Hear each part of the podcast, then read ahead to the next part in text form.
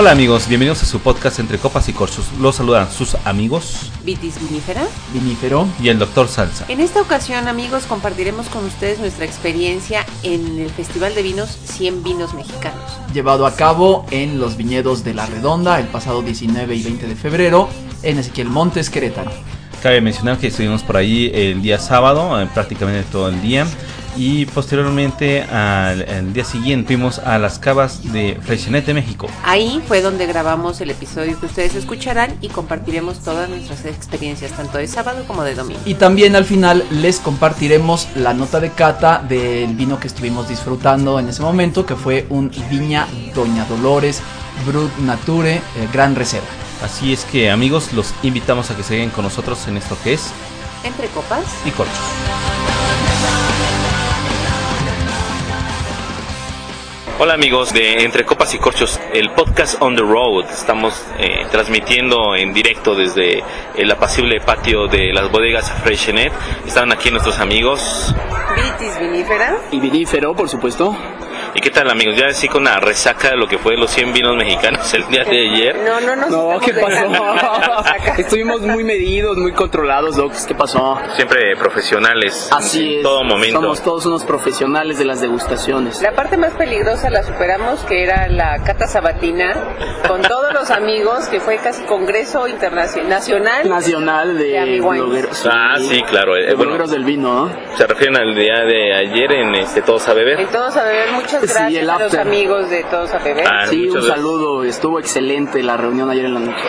Y bueno, queremos agradecer muchísimo a Jessica Mata y Sergio López que eh, en Todos a Beber eh, nos hospedaron a todos nuestros amigos de toda la, la República, todos los blogueros, podcasters. Nos, éramos como 90 ayer en la noche ahí. Qué impresión, Sí, ¿no? No, nos Copamos el lugar. fueron unos grandes anfitriones y además fue un buen cierre para el evento mismo, ¿no? Claro, bueno, en su primera parte, pues ahorita continúa el evento. Ah, sí, yo- mucho más tranquilo. Aquí nada más tenemos dos espumosos frente, entre tres. Y ya Claro. estamos medio lánguidos aquí.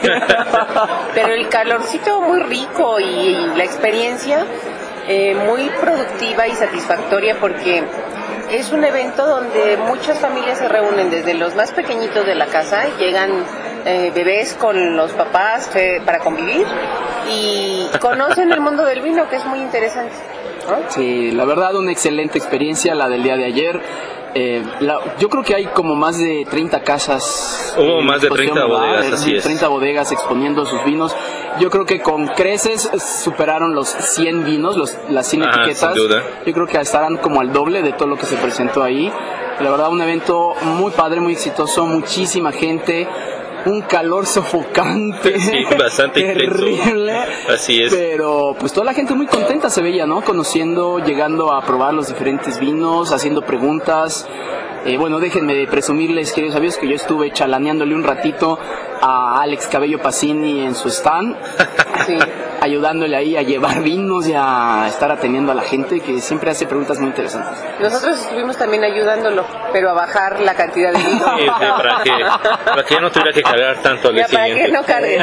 Ah, un saludo a Alex Cabello Pacini, la verdad es que me la pasé a todo dar el día de ayer. Y en el caso de Alex Cabello, que también se lo dije a él, tuve oportunidad de decírselo en persona, eh, pero quiero compartir, amigos, el gusto que me da que el mundo del vino crezca tanto. Y en el caso de las bodegas eh, de los hermanos Pacini, es un ejemplo paradigmático de lo que está pasando en el mundo del vino si se hace con muchas ganas, con mucho empeño y con mucho corazón sobre Sí, todo. claro. Todos nosotros, los tres, tenemos tuvimos la oportunidad de conocer a Alex hace más de un año y veíamos el empeño que le ponía a que sus vinos fueran conocidos y ahora eh, casi se le acabó todo lo que trajo el primer día y estamos muy contentos por él y por otros eh, amigos, por ejemplo, eh, nuestros amigos de Viva Yo también terminaron con la producción ayer y tenían planeado vender ayer y hoy.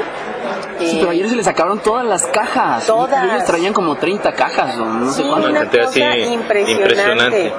Eh, también eh, nuestros amigos eh, Rodolfo. Rodolfo, eh, que vino, que esa, esa parte también me gustó muchísimo, que vinieron algunos eh, propietarios de bodega, estaba por ahí Guillermo Rodríguez Macuset de Ah, Finisterra. sí, sí, el propio. Estaba- Y, y también Don Juan, el propietario Juan de Barón Balchea. es. También Eh. se la siguió con nosotros. En la, sí, sí. Bueno, fue al after. ¿eh?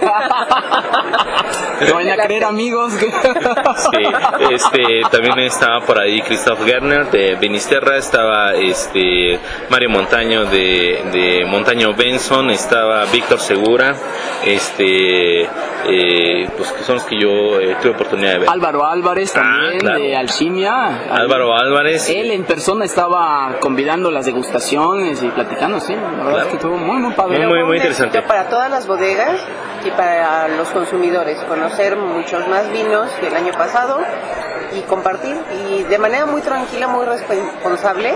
Un ambiente muy, muy familiar. Les recomendamos que el próximo año, si no pudieron venir este, amigos, vengan. Pero eso sí, zapatos cerrados.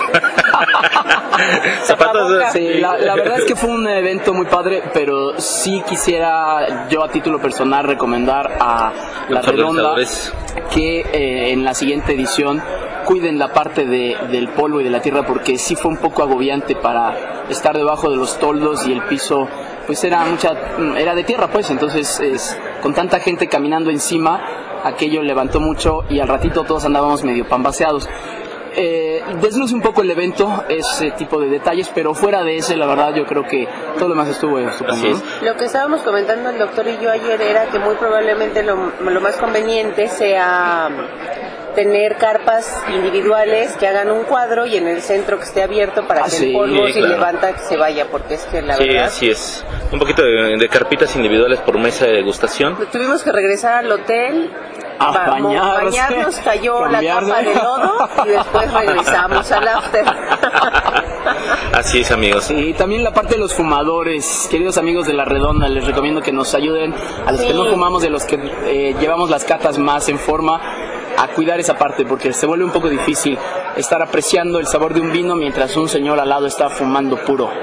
Sí, no, eh, les recomendamos no solamente a los amigos de la redonda, ¿no? Porque en un espacio tan abierto es difícil controlar, oye, no fumes, sino Sí, que bueno, en de general, al- responsabilidad. de, de los De que van a ir, sí, de, de- respeto a los que van a ir. que los que están empre- empezando en el mundo del vino y les interesa, a lo mejor no les molesta tanto el humo del cigarro, pero incluso es en beneficio de quienes están ofreciendo sus vinos, porque no podemos reconocer los olores que no- con los que nos describen. Si nos dicen esto huele a frutas, pues a mí me huele a ahumado, cuate, me huele a un montón de ceniza. Me huele a ceniza, pero del, del puro del señor de al lado. Sí, no. Por favor, si van a fumar, que sean en áreas aparte de las dispuestas para la degustación de vinos y, y sí que áreas mucho más abiertas y libres del polvo, porque muchas gracias a los amigos de la redonda que constantemente estaban mojando la piso. tierra para que no se levantara el polvo, pero aún así este sí fue complicado para Claro. Otra parte que me gustó muchísimo del evento fue la- el área de venta de libros de gastronomía Ah, y sí, vinos. y vinos, eso, eso fue nuevo en esta ocasión. La vez pasada no había y tenía una variedad increíble. Impresionante. Sí, sí, sí, muy buena. También había, por ejemplo, ahora el vendedor de, de pan artesanal, eh, todos los vendedores de quesos de esta zona, bueno, algunos de los representantes más destacados de la industria quesera local que estaban ahí también ofreciendo sus diferentes quesos, muy ricos también todos. Delicioso, realmente El- increíble. Ese que está con aceite de oliva, eh, no sé si lo distinguieron, pero que se pone a, a- Que se macera. se macera en aceite de oliva. Qué cosa más deliciosa, ¿eh? Buenísimo. Y además, eh, muy bien, ¿eh? porque había alimentos, una zona para niños, para que estuvieran con- conviviendo con los papás, separada de los vinos. Porque Ay, mu- sí. empezaron a tener su propia fiesta ellos, eh, con música incluso, pero no nos llegaba a los que estábamos en la carpa de vinos, que eso también se agradece muchísimo, ¿no? Sí, sí, sí, muy bien. Totalmente, pues yo creo que fue un evento muy exitoso, eh, bastante concurrido y que le dio la oportunidad a todos los consumidores de, de poder probar eh, la, la oferta actual de vino mexicano de, de gran calidad. ¿no? Sí, tuvimos pláticas muy interesantes eh, con, por ejemplo, con Alex Cabello Pacini sobre su nuevo vino. Yo tuve Ah, oportunidad de Nuda, conocerlo sí, está aquí. buenísimo, pruébenlo, está delicioso. Oh, Fue el primero que se acabó. De hecho, ayer los primeros que acabaron fueron los rosados en, en casi todas las bodegas. por la, la calor. Por la calor, Por la exactamente. calor. La, la calor. Como se dice aquí. Entre Aquí entre en Ezequiel Montes. No, es que si hubieran visto amigos, estábamos con un... con Si no éramos como 40 grados ahí, de, estábamos a 40 grados. Bueno, con, sumada a la carpa, tanta gente. La tierra, La tierra, no, no, no. Sí, tremendo. Pero muy bien, estamos muy contentos de haber participado, muy contentos de haber conocido amigos que solamente habíamos tenido oportunidad de dialogar, con los que tuvimos oportunidad solamente de dialogar mediante Twitter. Es correcto. Facebook. Ah, sí, claro, porque Algo nos padrísimo. conocimos en persona ya muchísimos blogueros y tuiteros. Una Sí, sí. maravilla. Eso muy muy padre ese congreso, mini congreso de Wine eh, Geeks. Y además, lo, Wine Geeks. diciendo era que las redes sociales lo que han hecho es mejorar la, la, la difusión del, del consumo del vino. Que sin Twitter o Facebook, muy probablemente no hubiera tenido la audiencia que tuvo ayer. eh, Ciertamente, porque la, la publicidad de este evento no fue así muy difundida por periódicos y todo eso, fue más bien a través de redes sociales, ¿es cierto? Y en nuestro caso Twitter, que ya teníamos hashtag y decíamos que íbamos a ir a 100 vinos mexicanos, no sé ustedes amigos, pero a mí, por ejemplo, un par de personas todavía un día antes de ir a, Al evento. al evento estuvieron preguntando cómo, cómo llegar, sí, piden indicaciones. Sí, entonces, eh, sí, las redes sociales ahora, o este año, jugaron un importantísimo papel para la difusión de los eventos de vino. Sin duda. Pues este, conclusiones finales de, de lo que fue la experiencia de los 100 vinos mexicanos, amigos. Pues oh, yo creo que fue un éxito y la cantidad de gente que fue, sobre todo gente nueva acercándose al mundo del vino, es lo que hace que valga la pena este tipo de eventos, difundir la cultura del vino, que la gente llegue a hacer todo tipo de preguntas y de verdad, o sea, hay gente que no conoce nada y se anima y, y pierde un poco el miedo y empieza a ver, oye, ¿y ¿por qué la diferencia entre un... Creo que todo eso es eso lo es que hay que bueno. capitalizar mucho de este tipo de eventos. Sí, es muy bueno. Yo, yo apunto que pues, todos, incluso bueno, nosotros tres, pues así empezamos, ¿no? Preguntando poco a Sí, poco. claro, y siempre se aprende. Y no hay pregunta que no valga, no valga la pena hacer. Bueno, yo siempre pregunto, ¿por qué no me sirven más? Porque son degustaciones, le responden. Pero bueno, la porción es pequeñita. La respuesta no me satisface, pero bueno. No, ya en serio, amigos. Yo creo que también una de las conclusiones a la par es que lo que sí vi es mucho interés por parte de la gente eh, para conocer nuevos vinos, para aprender de vinos. Otra conclusión, amigos, es eh, que también estamos aprendiendo a conocer nuestros gustos sobre el mundo del vino, ¿no? Lo que discutíamos nosotros. Bueno, nosotros ya nos vamos por vinos, el, aquí el amigo vinífero y yo, por vinos secos, ¿no? Eh, pero también había muchos, lo que notamos es que había mercado para todos los gustos. Si ustedes quieren un vino dulce, lo encuentran en vino mexicano. Si quieren uno con mucha barrica, también lo encontrarán. Eso significa que estamos teniendo una producción muy rica en variedad y en cantidad y que tenemos que fomentarla y conocerla más a fondo. Exactamente. ¿Y usted, doctor, qué nos comenta de su impresión? Yo creo que lo que más satisfacción me dio fue que creció, quiere decir que hubo nuevas bodegas que estuvieron eh, dispuestas a invertirle, porque para ellos representa una inversión, Sí. eh, poner una mesa de degustación ahí, patrocinar el evento.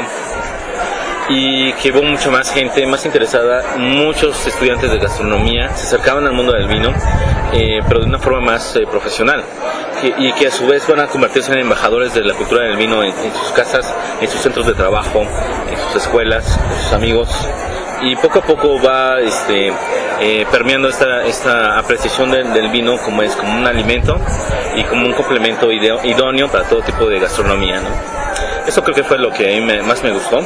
Tuvo, como, como ya comentamos, algunos detalles que están eh, susceptibles de mejora. Y otra parte que me gustó muchísimo, pues obviamente fue este encuentro con grandes amigos de- del mundo del vino, sobre todo nuestros amigos de Ensenada, a Abel Vivayo, Mauricio Parra, a este, Iván López, alias arroba titanos, Titanos. eh, a Álvaro Álvarez. Álvaro Álvarez, este, Pausa, el Duero Vinos. Ah, claro, por supuesto, Marcos, el Duero Vino. Por supuesto, que fue increíble charlar, charlar con, con él todo, Sí, todo el con evento. Mario también, el, el creador de Estela y todas Ah, las claro, joyas con- maravillosas. Así y es, además como conocer murmullo y- las historias atrás de cada vino. Claro, sí. Que eso solamente el dueño o gente muy cercana a la producción te enólogo, lo ¿no? puede decir. se ¿no? puede platicar, ¿no? Y a veces pareciera que es una bebida insulsa de producción masiva, pero no, a veces representa el- el- la culminación de, de muchos esfuerzos, de mucho trabajo este, en una copa de cada, eh, de cada degustador. Sí, yo creo que también lo que aprendemos en el camino es que una botella de vino representa no los sueños. que no es Además. Ah, No, pero es la que culminación representa, de- sí. eh, los sueños de muchos años y mucho trabajo mucho de esfuerzo, mucha gente. sí. Así es. Entonces, muchas felicidades a los amigos que tuvieron un gran éxito y que esperemos pues que traigan más vino hoy para seguir vendiendo. claro, sí, hay Es que correcto. pensar en, en Espero las que dos te haya días. reabastecido para que hoy también el público pueda disfrutar de, de estos estupendos vinos. Así es, y queridos amigos, aquí en este agradabilísimo patio de las Cavas Freixenet, disfrutando de un Sala Vivé y un Viña Dolores, pues les decimos a todos ustedes salud, Salud. y Salud. muchísimas gracias por seguir nuestro blog. Salud. Salud, muchachos. Me gustan las mujeres, me gusta el vino. Si tengo que olvidarlas, me voy olvido. Pues bueno amigos, así fue como eh, amanecimos al día siguiente de nuestra participación en el Festival de los 100 Vinos Mexicanos, un evento que realmente me gustó mucho, que fue una, una gran, gran experiencia. Sí, efectivamente, creo que tuvimos oportunidad de conocer a mucha gente que con la que ya interactuamos en Twitter y además de conocer los proyectos de bodegas que hasta el momento son nuevos o nuevos vinos de nuestros amigos y la verdad nos dio mucho gusto estar ahí en ese evento. Ojalá que se repita y ojalá que haya más eventos para difundir el vino mexicano. Claro. Sí, así es. Bueno, yo quiero aclarar que así amanecimos de frescos, recuperados y con ganas de conocer también otros espacios. Porque algo muy interesante es que todos los colegas eh, del- del mundo del vino de Ensenada querían conocer la zona vinícola de Querétaro. Claro. Entonces, parte de esa estancia de, de bodegas eh, Freixenet, de Cavas Freixenet, era precisamente que los compañeros de Ensenada pudieran conocer otro espacio para la fabricación del vino, para la creación del vino aquí en México, que también hace productos muy buenos. Entonces, estábamos conviviendo también con los enólogos, con los productores de Ensenada en un espacio diferente. Sí, ¿no? claro, que se dieron un es- un- una vueltecilla. Una escapada, claro. Una escapada a, a Freixenet. Y más considerando que ya el día anterior habían vendido todas sus cajas de vino, entonces liberados tenían cierta, celebrar. exactamente, Cierto ¿no? tiempo libre. Cierto tiempo libre para poder conocer a la competencia. Muy bien, Sí, que. Entonces tendrán que estimar mejor para el siguiente año el volumen de producto que van a llevar para el festival, ¿no? Para que eh, no dejen a los visitantes del domingo. Sin Sí, nada que que, dejan, eh, que oiga, ¿y el conocer y, que qué beber. va a Sí, haber? No, pues nada. Pero bueno, cabe aclarar que fueron algunos productores, no todos, eh, la mayor parte pues sí atendieron a todo el público también el domingo. Sí, vaya, claro, no es que no hubiera nada el domingo, eso, eso sí es importante señalar. Eh, me interesaba más bien eh, a, a mí rescatar el hecho de la curiosidad De del- ellos mismos. de ellos mismos por conocer otras regiones vinícolas de México y ver cómo están haciendo sus vinos, qué uvas llevan. Y bueno, siempre se aprende de eso también, ¿no? Claro. Que estés bien metido en el espacio de- del vino. Sin duda. Y estuvimos ahí un buen rato en el apacible patio de, de las cavas Freshenet, degustando sus vinos espumosos. Y también unas las famosas tapas de Freshenet. Eh, Ay, que las de olivas negras, qué maravilla. Bueno, debo de recordarle al amigo vinífero, aunque él no quiera, que también probó una tapa de ostiones. Dios. Y le gustó. Y tengo que reconocer que me supo buena, sí, la verdad. Sí, ni modo. Sí, no, no, lo pasamos muy bien. Bueno amigos, efectivamente tuvimos oportunidad en las bodegas de Freshenet de catar este vino, Viña Doña Dolores, pero gran reserva. Es un 40% San Emilión, 40% Macabeo, 15% Chenin Blanc y 5% eh, Pinot Noir. Tiene 24 meses en cava y es de la línea top de Freshenet. Así es. Ah, tendremos que decir que es un vino eh, extra seco para aquellos a los que no les gustan los extra secos, que les advertimos esto en la nota. Bueno, pues eh, a vista, es un dorado pálido de una burbuja continua, hace rosario y me pareció un vino bastante homogéneo porque en, a diferencia de un vino tranquilo, lo que tú tienes en un vino espumoso es que tienes puedes valorar muchos más rasgos de vista, ¿no? Tienes que ver el rosario, que es ese collar de burbujas que se... eh, Desprende del fondo de la, del fondo de la copa. del fondo de la copa, el color, la continuidad de la burbuja, es un vino muy bien hecho y muy rico.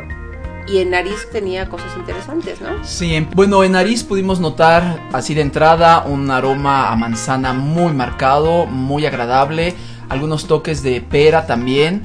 Eh, en segunda nariz se aprecia también un aroma como de avellanas, como de semillitas secas. Hay algo ahí tostado muy agradable, muy muy muy rico. Aromas a flores también, es muy marcado ahí. No diré yo precisamente azar, pero algo floral muy rico que, se puede apreciar y que combina muy bien con la vista.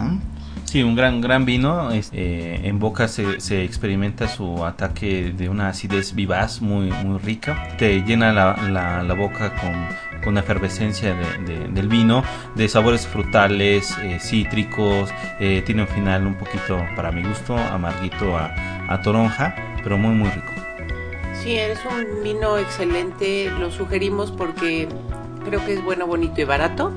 Para aquellos a los que les interese celebrar un- con un vino es- espumoso y para estas fechas ya de calor, creo que un espumoso de Freshenet queda muy bien para... Porque hacía bastante Sí, calor ahí sí, en, eh, estupendo, sí, en el sí, sí. evento y el día siguiente, ¿no? Sí, y un vino así seco eh, que queda muy bien como entrada, como aperitivo, o que también puede acompañar después algún platillo ya más en forma de pescado o de mariscos, que pudiera ser un maridaje muy bueno también.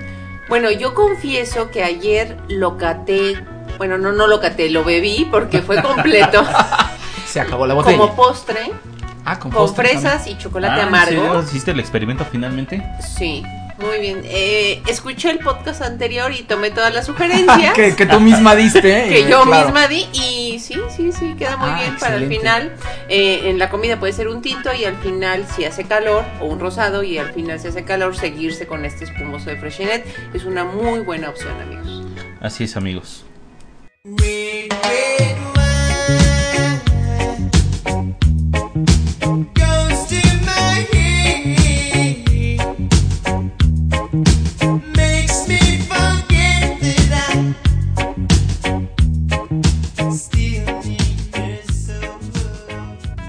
Bueno amigos, pues es todo por el episodio de hoy. Espero que haya sido de su agrado. Les agradecemos muchísimo que nos hayan descargado. Sorprendentemente amigos, así es, ya acabó el episodio. Es el más corto que hemos hecho hasta el momento. Espero que sea para que todos también se sientan a gusto con eh, eh, Para las los que- extensiones del... Claro, con- sí. con- Para los con- que esperaban otros 20 minutos, Exacto, pues, ya. no. Se pueden ir tranquilos a degustar su vino de Viña Dolores. Perfecto.